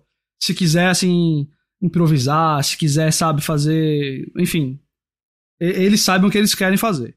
Agora, você bota uma atriz, assim, especialmente, tá? gente- quem, quem que a gente sabe que tem sido mais ah, machucada em, nesses tipos de coisas? Atrizes jovens que estão em começo de carreira, que os produtores ou até mesmo atores viram e falam: ou você faz isso, ou a gente arruina a sua carreira, ou você não vai ter seus sonhos tudo mais. Cara, eu acho que você questionar, é, proteger essas pessoas é loucura, sabe? Uhum. Então, assim, cada caso é um Ah, caso, e- mas também não vamos fingir que Sim. não, que não dá pra entender por que, que querem isso. pelo amor Claro, de não. Não, é, exato, não, não tem como você dizer. É, e é o que você falou, né, de consentimento. Não foi que saiu até o filme que o Joaquim Phoenix. Ele, ele é Napoleão? Napoleão, isso? é, exato.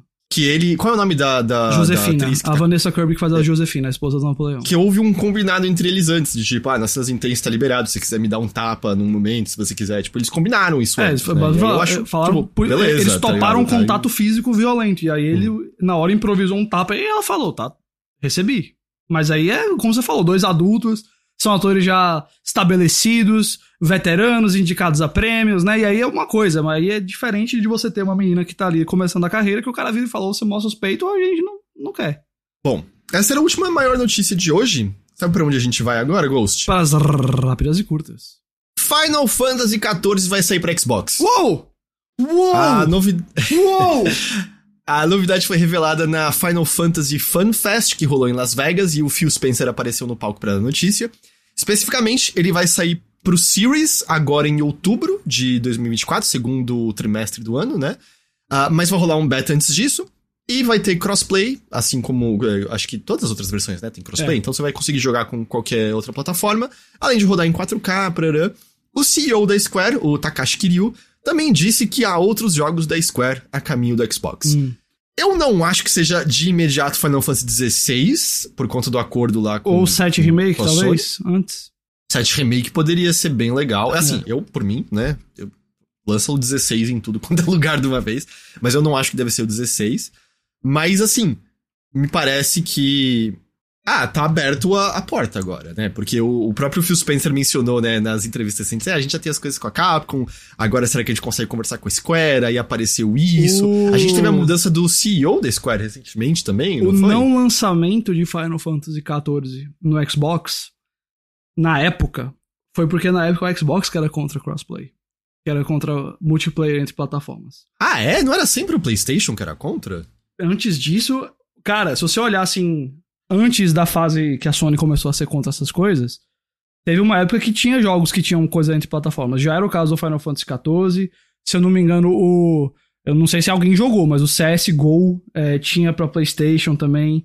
É, e, e, dava para jogar com, com PC. Existiam esses casos. Eram raros, ah, mas existiam. Tá com PC ele. Ok, uh -huh. Com PC, com PC. É, e na época a Xbox não queria, e aí o, foi uma das razões que Final Fantasy não, não entrou. Aí depois rodou, virou. Aí a Xbox que queria multiplayer de plataformas, inclusive com PlayStation, etc., e a Sony que era toda contra. Uh, então, assim, é bem engraçado o ciclo que passou esse negócio. Uh, mas, cara, assim. Final Fantasy XIV é um grande jogo, viu? Eu não sou muito de MMO, mas esse eu joguei quando rolou o Realm Reborn na época. E eu, eu gostei pra caramba, eu joguei ele assim, acho que eu nunca cheguei a tipo, terminar o main quest dele, mas eu, eu passei um bom tempinho nele. É, por, por ser fã de Final Fantasy, né? Uh, o Portal 2 tinha crossplay, é verdade. Uh, então, o Portal assim, 2, o, o Gabe Newell apareceu no palco porque ele tinha várias declarações falando quanto que ele odiava o PlayStation 3. É. E aí ele apareceu no palco dizendo: É, vocês talvez tenham ouvido umas declarações aí minha, mas nos consoles, PlayStation 3 vai ser o melhor lugar para jogar Portal 2. E aí a grande ironia é hum. que na semana que saiu o Portal 2, que foi a mesma semana que saiu o Mortal Kombat 9, rolou o hack da PSN e ficou fora do ar por semanas Nossa. seguidas, lembra disso? Cara, quem lembra do hack da PSN? Nossa, esse aí foi uma história. Joe Hot, que tentou arrumar o Twitter, né? Tentou trabalhar com Elon Musk, dizendo é. eu consigo arrumar tudo isso. Aí acho que uma semana depois ele tinha sido chutado já. Eu, eu, alguém, alguém um dia tinha que escrever um livro sobre aquele, aquele momento ali. É, mano, o Final Fantasy XIV jogaço, viu? FIFA 14, como o Victor Bass lembrou, baita jogo. É, se você nunca jogou aí, vai ter oportunidade agora por causa do. Do Series. É, isso. Vai esperar aí bala. um pouquinho mais pro final do ano. Manda bala.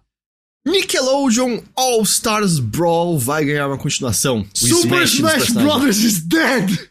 uh, o novo o Smash de personagens da Nick ou Platform Fighter, se você preferir. É, o trailer de anúncio mostra o novo visual, tá mais bonito do que o original mesmo. Eles citam novo gameplay, hum. nova campanha, mas hum. ainda detalhes faltando, com a exceção. Ah, eu já posso responder a pergunta do Ícaro Cruz. Será que dessa vez vai ter vozes? Sim, Ícaro Cruz. Dessa vez todos os personagens vão ter voz é, dos desenhos, eles já mostram no trailer. É, uma da, é um dos, dos pontos-chave, né? Porque o original não tinha, ou eles botaram algumas depois, eu não lembro exatamente agora, mas inicialmente não tinha, pelo menos. Vai ter voz, e o que eles disseram é que eles reconstruíram do zero o sistema de luta, e a campanha, eles disseram que vai ter elementos de roguelike. Hum. Eu não sei exatamente como isso vai se dar. Uh, vai ter o Jimmy Neutron, porque o jogo original, de alguma forma, não tinha o Jimmy Neutron, mas tinha o pai do Jimmy Neutron. e a teoria do pessoal era porque o pai do Jimmy Neutron era, era mais dos memes, mas eu, eu não sei. Eu não lembro nem do rosto do pai do Jimmy Neutron. Tive que pesquisar aqui pra ver. eu queria poder esquecer de Jimmy Neutron. Eu, eu odeio tanto Jimmy Neutron. Por que você odeia é... Jimmy Neutron, cara? Me dava raiva ativamente a cara daqueles bonecos 3D. Não, hum. na época eu não achava nada. Hoje eu acho horrível, mas na época eu achava bem de boa. É, eu acho que eu já achava ruim na época, eu não sei. Eu acho que eu, talvez já era meio velho demais pra Jimmy Neutron. Tudo bem. É. Eu gostava de coisas de adulto, tipo Bob Esponja, tá ligado? Deve ser, é. deve ser. Uh, ele vai sair ainda esse ano pra Steam, Switch, PlayStation 4, PlayStation 5, Xbox One, Series e vai ter crossplay entre as plataformas. Hum. É isso aí. Tá bom. Essa é a hora, né? Porque Smash Ultimate terminou. O Multiversus tá fora do ar. É a hora de Nickelodeon All Star Brawl brilhar. É, é, isso. Enquanto a Sony não quer fazer o PlayStation All Stars 2. Não dá, né? Uh, Na hora que saiu o PlayStation pior... All Stars, acabou tudo. É o jogo O pior de tudo é que hoje em dia a Sony teria mais personagens first party para botar do que ela teve naquela época. 100%. E muito... mais, uh, eu acho que hoje eles conseguiram o Crash também, né? Que foi a grande ausência para mim do primeiro. Uhum. Ah, é, hoje em dia conseguiria, né? Se bem que o Crash é mesmo, é da né? Microsoft. É, mas... então, acho que fica um pouco complicado. A Microsoft ia virar, então, vamos fazer um contrato aqui pra botar o Crash, né? De 10 anos, né? né? Né, amigão? Ai, Meu Deus. Eu tinha esquecido desse detalhe, é verdade. É, bom. Uh, que mais? Cook Serve Delicious vai ganhar um remaster, o jogo original, intitulado, hum. eu gostei muito do nome. Cook Serve Delicious Remastered. Muito bom, muito bom. Eu, eu admito que parte eu coloquei na pauta só por conta do nome.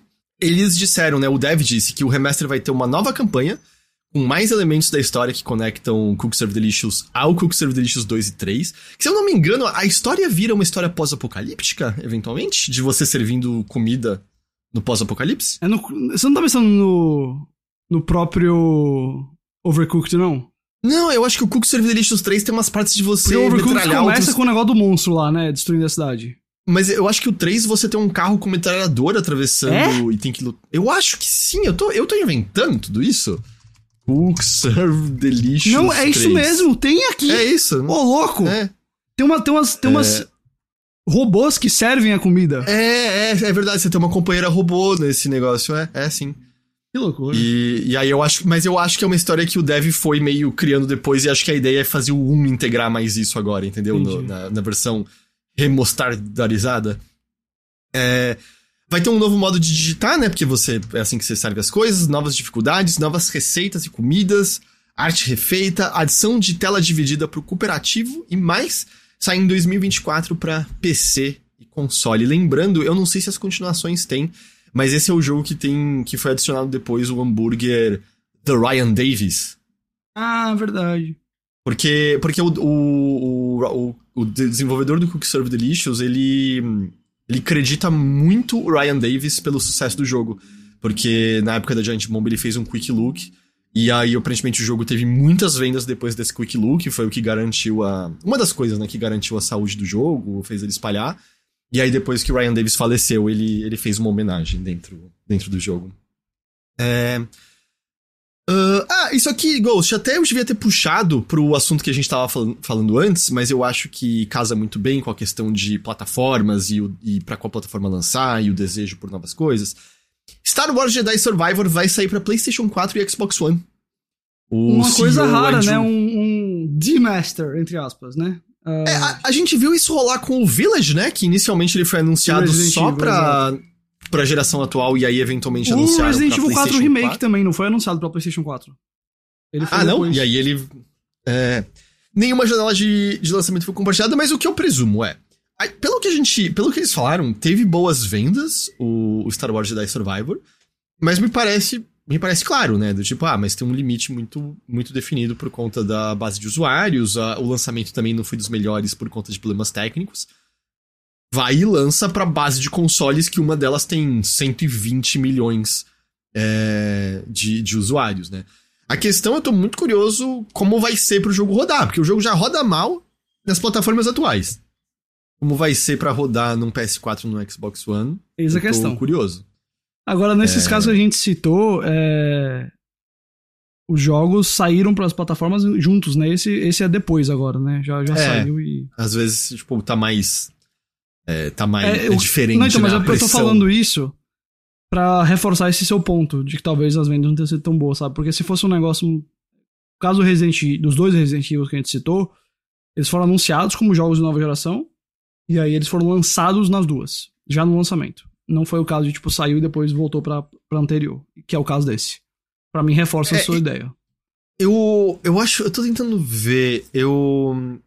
As vendas iniciais tinham superado a de Fallen Order no Reino Unido, mas eu acho que depois as vendas estavam abaixas do Fallen Order. Hum. É, eu não me lembro exatamente agora. Eu acho que inicial. Não, eu acho que ele vendeu mais que Fallen Order, sim. Não sei agora. Eu preciso... Mas é, é isso. Você quer mais dinheiro, né? Em cima do trabalho. É isso. Você vai atrás de onde você pode. onde tem uma base de usuário maior. É, vamos Tem ver como é como você falou, vamos ver como é que vai rodar. Eu separei um bloquinho aqui de números. Hum. PlayStation 5 passou de 40 milhões de unidades vendidas em todo o mundo. É, para comparação, o PS4 alcançou essa marca dois meses mais Ó. cedo, mas ele não sofreu a escassez de componente que o Bom PlayStation sinal 5 pro teve, PlayStation né? 5, né? Me parece que dá pra você presumir que não, não se não tivesse ocorrido a escassez, ele estaria na frente do PS4. Sem dúvida. É, inclusive, ele teve a sua primeira promoção no, nos Estados Unidos, é, fim de semana passado. Ele ficou durante o fim de semana todo com, por 450 dólares. Pela primeira vez. Deve ter impulsionado as Entendi. vendas. É... Ah, eu, eu espero que continue assim. Porque, como eu já mencionei, eu tenho gente indo para os Estados Unidos do fim do ano e eu pretendo apertar o gatilho. Mas é, é- é, sem dúvida dá pra gente imaginar que sem a escassez ele estaria à frente do PlayStation 5 do 4. Eu acho que sim. E é né? um ótimo não- sinal um, pra Sony, né? É um exercício Sony- de imaginação, né? Exato. Mas- É, é um ótimo sinal pra Sony, porque eu acho que todos nós vamos concordar que os vacilos com o PlayStation 5, ou pelo menos com comunicação e com postura da empresa, tenham sido muito maiores do que com o PS4, mas o jogo, o negócio tá vendendo, né? A marca PlayStation continua muito, muito forte. Eu não sei se eu sinto vacilo na comunicação do PS5. Não, eu só não, sinto às vezes que não o console não começou 5. de verdade. Então, não do PlayStation 5, mas a Sony na época do PlayStation 5. Sacou? Entendi, entendi, entendi. A soberba, a soberba, a soberba que conhecemos tão bem. É, é não, é, eu falei, a única coisa que eu sinto às vezes dessa nova geração é que parece que ela não começou de verdade ainda. É, eu, eu também não parece. tenho essa. Eu, eu também não tenho. Qual que é o jogo de PlayStation que vai começar o PlayStation 5 de verdade? Então, acha? eu acho que foi o Final Fantasy XVI. É. Só agora, entendeu? Porque ele é o exclusivo e, e tal. O Brunão falou é... que ele tem cara de jogo exclusivo da Sony, cara de jogo first party, assim, sabe? Bem blockbuster Hollywood mesmo, assim. E assim, a gente teve Ratchet e tal, mas é, tipo, eu sinto, né, que eu ainda tô. Eu acho que Starfield talvez eu sinta isso no, no Series agora. No, no caso do Xbox, eu acho que é Starfield, mas é por isso que eu perguntei de PlayStation até, pra saber. É, porque. É, bom, tem o Miranha 2, vamos ver, né? Ah, como, é. Como vai ser. É, tipo, como vai ser o salto, né, pra ele. Porque o Miranha 2 não sai pra PlayStation 4, sai não, é só PS5. Só PlayStation 5, né? é o primeiro grande exclusivo de first party da Sony. Uh, mas aí, né, então, 40 milhões de unidades do, do PS5. Pikmin 4, ele não é uma série de vendas enormes. Eu acho que o Pikmin 3 Deluxe, que foi o melhor, teve 2, 2 milhões e pouquinho de cópias vendidas. Mas é uma série forte no Japão, né? E aí o Pikmin 4 teve vendas iniciais fortes no Japão, foram 401 mil unidades físicas vendidas na primeira semana, que é um número melhor do que as primeiras semanas de Pikmin 1, 2 e 3 combinados. O que também não surpreende muito, né? Dado que a gente tá falando de GameCube e, e Wii U, né? Então é, não, não é exatamente um grande choque. Mas Pikmin 4 com certeza vai ser o, o jogo da série de, de melhores vendas, tranquilamente. Resident Evil 2 Remake é agora o jogo com melhores vendas da franquia Resident Evil com 12,60 milhões de unidades vendidas. Uou. Passou um pouquinho do Resident Evil 7. O Resident Evil 7 tá alguma coisa como 12,3 milhões de unidades vendidas. É. A grande loucura é que hum. quem tá logo atrás com tipo 10 milhões Resident de Evil 5. O 6. 6? A desgraça do 6. Meu Deus, eu achei que era o 5, que fez um sucesso Não. da miséria na época, com co-op e É que o 6 ele foi o melhor de vendas durante muito tempo, por conta do. É, ele tem quase 11 milhões de unidades vendidas, o 6. Que loucura, eu não sabia que tinha passado assim, pelo menos 5 até hoje. Uh, uh, até, o, até o Village, no caso. Que loucura, é. não sabia. Bom, Resident Evil 2 Remake é o melhor Resident Evil já feito, então, justíssimo. Uh, Resident Evil 6 é injusti injustiçado. É injustiçado porque a gente não xinga ele o suficiente. Não, é isso, é né? intragável, cara. não, então, ou, ou. Ó, aqui nessa matéria que eu achei, é, tá dizendo que o 6 e o 5 têm as mesmas unidades vendidas. Ah, é? Então talvez o 6 é. seja um pouquinho acima, sabe? Mas não um negócio. Pode ser. É, esses números que eu peguei foram os recentes compartilhados pela Capcom. É, então né? deve, então... o 6 deve ter passado o 5 na realidade também, viu? O 6, assim, brincadeira dessa parte de novo, ele tem coisas que. Ele era muito bonito. Até hoje, se você ligar aquele jogo, ele é ridiculamente bonito. E a outra coisa é que ele representou a volta dos zumbis, né? E, e a o... gente tinha. A união Leon e Chris também. Mas é, sabe, a gente teve dois Resident Evil. É, bom, se bem que o 6 é muito ação, mas na época parecia, meu Deus, os zumbis estão de volta. É que a gente ligou e o jogo era terrível, né? Mas... É, então, eu, a, o, o, o pré-lançamento dele, o hype era gigantesco em cima dele. Uhum. Gigantesco. Eu zerei as três campanhas do Resident Evil 6 e mais a da Ida depois. Eu Joguei também, muito. eu queria morrer. Foi horrível. Joguei eu muito o tempo todo. jogo. Aí eu escrevi um review. Depois. Eu também fiz review dele, eu não lembro quanto. Eu não, onde é que eu tava trabalhando na época? Eu não lembro. Eu não dava nota na época, mas a minha coisa com aquele jogo, eu me lembro que eu falei. Eu falei, ó, esse. Eu me lembro. Nossa, meus textos eram muito chatos. Mas eu me lembro que eu comecei o texto dizendo que tal qual as criaturas é, que a gente enfrenta em Resident Evil, o jogo é Resident é morto. Evil 6, o Resident, não, eu falei, o Resident Evil 6 é, é, é, uma quimera, porque ele bebe de diferentes. Ele é um monstro composto de diferentes partes hum. que não é nenhuma coisa. Tanto que. Eu lembro que a tática para eu terminar Resident Evil 6 foi meio parar de dar tiro e ir na porrada, porque a porrada hum. era muito mais efetiva e as balas eram escassas. Nossa, mas lembra quando se controla o Chris e tem parte de tiro de cobertura? Oh, meu Deus. Enfim, é um. doloroso. Um, a gente falou já, né, do, do, do Tears of the Kingdom, que chegou a 18,51 milhões de cópias vendidas até 30 de junho. Isso já é mais da metade das cópias totais de Breath of the Wild, de 30,65 milhões. É, e segundo a Nintendo, Tears of the Kingdom consiste em quase metade de todas as vendas first party nesse ano fiscal dela. Mas sabe o que é mais impressionante do que o Tears of the Kingdom representar metade das vendas first party? É que isso significa que as vendas first party da Nintendo esse ano são 38, 37 milhões de unidades. É. Isso pra, é mais impressionante para mim ainda. E, e, o ano fiscal começou em março agora. Meu Deus, é ano fiscal desse ano. Meu Deus. Eles estão falando ano fiscal. Eles falaram desse ano fiscal. O Tears of the Kingdom saiu no ano fiscal atual, não foi no ano fiscal meses, anterior. 38 milhões de jogos vendidos. ai, ai. E a última que eu tenho de hoje é só um aviso de um jogo muito bom que tá para sair na App Store e no Google Play no dia 24 de agosto. Unpacking, aquele jogo de você é, abrir caixa de mudança e ficar botando os objetos pela casa. Esse jogo é delicioso, muito, muito, muito gostoso e não tem por que ele não funcionar em celular, porque ele é literalmente só clicar e arrastar objetos. É. Então, dia 24 agora ele sai pra App Store e Google Play. Eu não sei qual vai ser o preço nessas plataformas, mas muito legal esse jogo, eu recomendo. Eram essas notícias de hoje, Ghost. Acabou. Tá bom. Eu vi agora que a GG comentou aqui, eu chamo Resident Evil 6 de pato. Ele voa, anda e nada e não faz nenhum direito. Exata, exatamente, eu concordo. É isso, Ghost. Acabou por hoje. Acabou, então. Pô, você tem recados. Tipo 2.0. Mano, a gente lançou, não sei quantas pessoas sabem, mas o Chipo começou como um aplicativo e a gente ainda tem um aplicativo. É, que a base do aplicativo é você descobrir onde o filme tá em streaming aqui no Brasil. Então você quer saber se, sei lá, você quer, por exemplo, Mega Tubarão, obrigado GG pelo parabéns, Mega Tubarão 2 saiu agora, você quer ver o primeiro? Você vem aqui nesse aplicativozinho maravilhoso chamado Chipo, C-H-I-P-P-U, e você coloca Mega Tubarão. Eu sei, Victor, que não tá funcionando fora do Brasil, mas a gente tá lançando na Europa em iOS em breve. É, Android depois. É... This is Brasil, Victor, ok? This is Brasil. Você joga aqui o filme e a gente mostra para você onde ele tá. Isso aqui é o básico do chip, é como o chip começou. Só que agora, é, o, a gente tá lançando o 2.0 do chip, certo? 2.0 do chip, ele traz várias novidades. Agora tem série também para você pesquisar. Quando você assiste, você pode dar sua nota, você pode compartilhar essa nota pro Instagram, botar lá seu storyzinho com a nota. Você pode seguir outras pessoas, ver o que elas deram, deram de nota, deram de crítica, de resenha. Você pode é, ver o que tá em cartaz em cinema agora e botar para comprar ingresso diretamente daqui. Você pode ver aqui o Mega Tubarão 2, pode comprar o ingresso direto aqui. Você. Enfim, tem várias funcionalidades legais. Se vocês quiserem ver, tem no chipo.com.br o resumo de, das nossas novidades. Isidro, quando vai ter esse pra games? Olha, de vez em quando menciona um videogame dentro do chip. E aí eu, eu tenho um estresse um, um pós-traumático, assim, quase. Mas eu, eu acho que um dia vai rolar.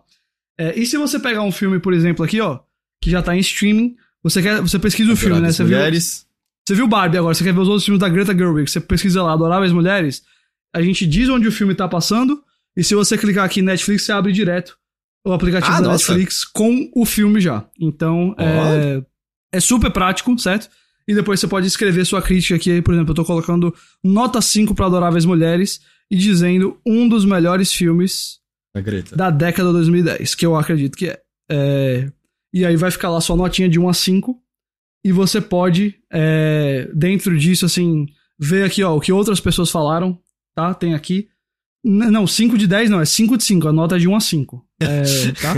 Uh, é porque a última década foi uma bosta. O 5 é. de 10 é um dos melhores. Então, tipo, você tem aqui, ó, as críticas, você pode ir vendo o que as outras pessoas falaram, você pode dar like nas críticas, é, enfim, assim vai. Uh, e todo dia, muito importante, tá? A gente tem as playlists aqui, ó, por exemplo, melhores filmes para ver na Netflix, melhores filmes, etc. Uh, ah, escolhas da equipe. É a curadoria humana, não é mesmo? Exatamente. E você pode pedir uma dica, certo? A única coisa não é o Letterboxd, é o Chipo. É em português, é diferente. E tem série, não só filme. Uh, a, a única coisa que você vai receber automatizada, mais entre aspas, é essa dica que você, que você quiser pedir a qualquer momento. Você pode apertar nesse botãozinho P assim nosso e dizer: Eu quero ver um filme de comédia no HBO Max. Você preenche hum. e a gente vai gerar para você. Só vai, a gente vai entender se quer uma comédia romântica, quer uma comédia mais pastelão, quer uma comédia de ação. E aí você recebe instantaneamente uma dica de um filme que tá lá no HBO Max com o que você pediu. é, essa é a única coisa que a gente faz automatizada. Porque não tem como a gente tá mandando dica automática para você o tempo todo. Mas todas as outras sugestões que a gente dá, inclusive a dica da semana. É, é um misto, né? Tem tanto o mais algoritmo quanto é, o mas humano. O, todas as outras que a gente coloca, que são tipo, por exemplo, na aba streaming, todo dia vai ter uma dica da. A gente fala dica da semana, mas na verdade, todo dia isso aqui é um filme novo para você. É, cada um desses foi colocado pela nossa equipe. Isso aqui é tudo curadoria humana, não é por inteligência artificial, não é tipo um algoritmo feito da Netflix que vai mandar um negócio, tem nada a ver com você. É, tá? Vamos lá, né? Tipo, a galera liga AI com Large Language Model, no caso seria um algoritmo, não é, não é exatamente. É. Bom, se bem que o Large Language Model. É, bom, mas vocês entenderam, não é IA, né? Isso. É um algoritmo. Isso. Então Isso é. é IA também. É, enfim, vocês entenderam, não vem me gritar depois que é tudo algoritmo, mas vocês óbvio, entenderam. Óbvio que a gente usa algoritmos, né? No aplicativo é impossível. Mas é, no, no máximo possível a gente quer que você entenda que são pessoas que entendem de filme, entendem de série, entendem de coisas, mandando para você é, uma dica de filme é, todo dia e recomendando. Então, e tem também a aba de notícias aqui, ó. Que a gente tem as notícias do site do Chipo. Eu acredito que tem dorama sim, porque a gente tá colocando série, então agora tem série. Uh, e além de ter as notícias e críticas e listas e tudo mais do site do Chipo aqui, a gente também tem uma função agora de notícia externa até. Então, por exemplo, é, tem aqui uma notícia em inglês de um lançamento de um filme nos Estados Unidos. Você clica, você vai abrir o próprio site lá do pessoal, no caso o IndieWire, é, de fora, etc. Uh, então é isso, assim. Uh, talvez a gente coloque algo de games no futuro. A gente tem que entender como que seria isso, porque a ideia aqui é que você não perca tempo procurando um filme e procurando série para assistir. Você usa isso aqui isso aqui te diz uma coisa que a gente vai entender que é do seu gosto. Eu acho que a única coisa que. A única maneira que funcionaria seria se, tipo, tivesse ligado a um serviço de jogo via nuvem para você jogar na hora, porque videogame não tem essa imediaticidade, né? De, tipo, ah, recomendei Baldur's Gate 3, beleza, agora senta e baixa 90 É, então, exato, essa é a questão, a gente tem que entender como que funcionaria para games. Já vai ter anime, já, tá, já tem anime no catálogo, Crunchyroll e tudo mais. A gente ainda vai acertar umas coisinhas, mas já tem. É... Mas é isso, assim. Uh... É, o Thiago falou: gostei da pergunta que veio antes, cadê o Overloader 2.0? Alguém perguntou. Gente, é, o Overloader é atualizado constantemente. A gente tá tipo no 3.2 hoje em dia, eu acho. Só que não tem tantas mudanças assim, a gente não tem app. Mas a, a gente. 2.0, o que, que a gente vai falar? 2.0, sei lá, deve ter sido quando a gente refez uma campanha de financiamento coletivo lá pra 2016, é. alguma coisa assim. Uh, bom, uh... eu de novo, não tá disponível ainda para todo mundo fora do Brasil. A gente tá vendo de colocar pra. A gente vai botar para fora do país também, pro pessoal que quer. Eu, eu acredito que esse link só vai abrir em mobile, tá? Mas se não abrir em mobile, é, se você tiver no, no desktop, entra chipo.com.br e lá tem o um link. Ou vai e procura na sua App Store, procura no seu Play Store, abre de boa. É... E. O que mais que eu posso dizer? Eu é, acho que é isso, na real. E, claro, tem, tem o site também, que é com críticas e notícias e tudo que você pode querer desse mundo de entretenimento. Então, é isso. Você viu? Eu vi favor, o que o Victor falou. De fato, Victor. a gente perdeu a oportunidade de chamar de Shippuden. É, de fato, cara. Você tem mais recado, Ghost? Não, é isso. Foi um recado maior, mas é porque foi um trabalhão pra gente botar isso no ar. E, aí, e com certeza ainda tem bug. Nós somos uma equipe inteiramente independente. Todo mundo sabe o nome de todo mundo, então é pra você ver o nível que tá pequeno. Então, assim, talvez tenha alguns problemas. Se tiver, por favor, nos avise com educação e a gente vai fazer todo o possível pra a gente, a gente consertar o mais rápido possível, tá bom? Ah, é, acontece, né? Às vezes acidentes de percurso. É, a gente teve umas semanas de beta aí, mas, cara, a equipe pequena é difícil dar conta de tudo, tá? E, enfim.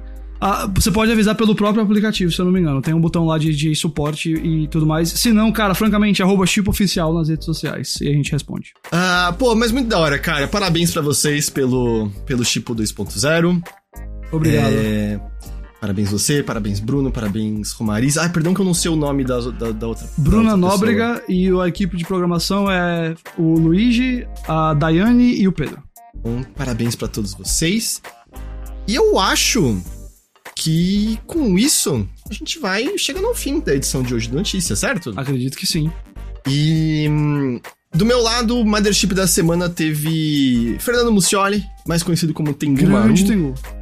A gente falou de Exo Primal, a gente falou de Remnant 2, a gente falou de é, Dragon Quest 1, de The Legend of Zelda Oracle of Seasons, E um jogo brasileiro chamado Elderand, que é um Metroidvania que parece muito legal, que o Teixeira tá, tá jogando. É, e então convido você a ir lá ouvir. E. E é isso. É isso. Uh, oh, acabou de sair coisa. Pokémon Present set for 8 de agosto, 35 minutos. Deve ser DLC, né? Do. Do mais recente que eu nem lembro o nome. Eu esqueci também, não é XY, não é Sword and Shield, é o. Esqueci completamente. Scarlet and Violet, é isso? Eu acho que é isso. É isso, né? Ah, beleza, Ghost. Muito obrigado pela sua companhia. Sempre um prazer. É, obrigado a todos aí e até semana que vem. Todos que nos acompanharam por mais edição aqui, a gente agradece demais pela companhia e pela audiência de vocês. Muito obrigado mesmo. A gente vai ficando por aqui, mas semana que vem tem mais notícias da Nave Mãe. É isso. E Álvaro, é seu aniversário, não é? Tchau, é, parabéns, Álvaro. Parabéns. Eu tenho quase, quase, quase certeza que o Álvaro falou que hoje ou amanhã era o aniversário dele. Parabéns, Álvaro. É, é isso, vamos ficando por aqui. Semana que vem a gente tá de volta. Tchau, tchau. Tchau, tchau.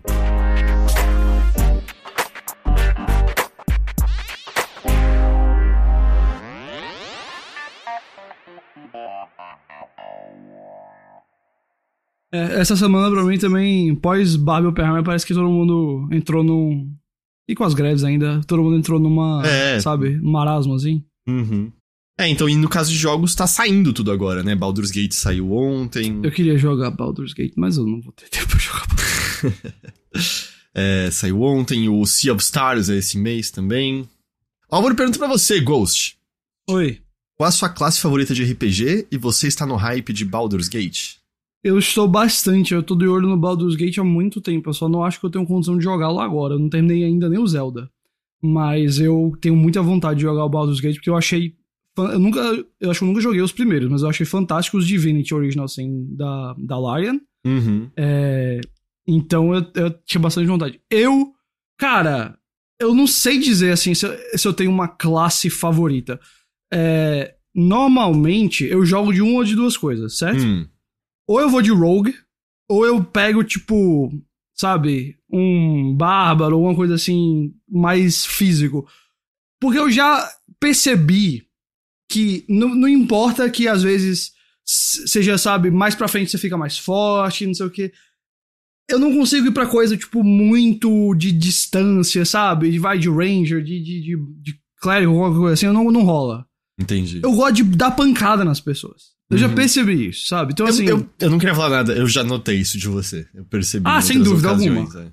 Sem dúvida alguma. Em que ocasião você já notou isso? Não, tô brincando. Você já, não tem... você já levou pancadas minhas? É, quando eu cheguei, dei esse me virou uma muqueta na cara. Eu falei, nossa, o Ghost gosta de dar uma pancada, é isso. Não, é, é, porque eu, eu, eu já percebi que eu jogo melhor assim, sabe? Eu, eu.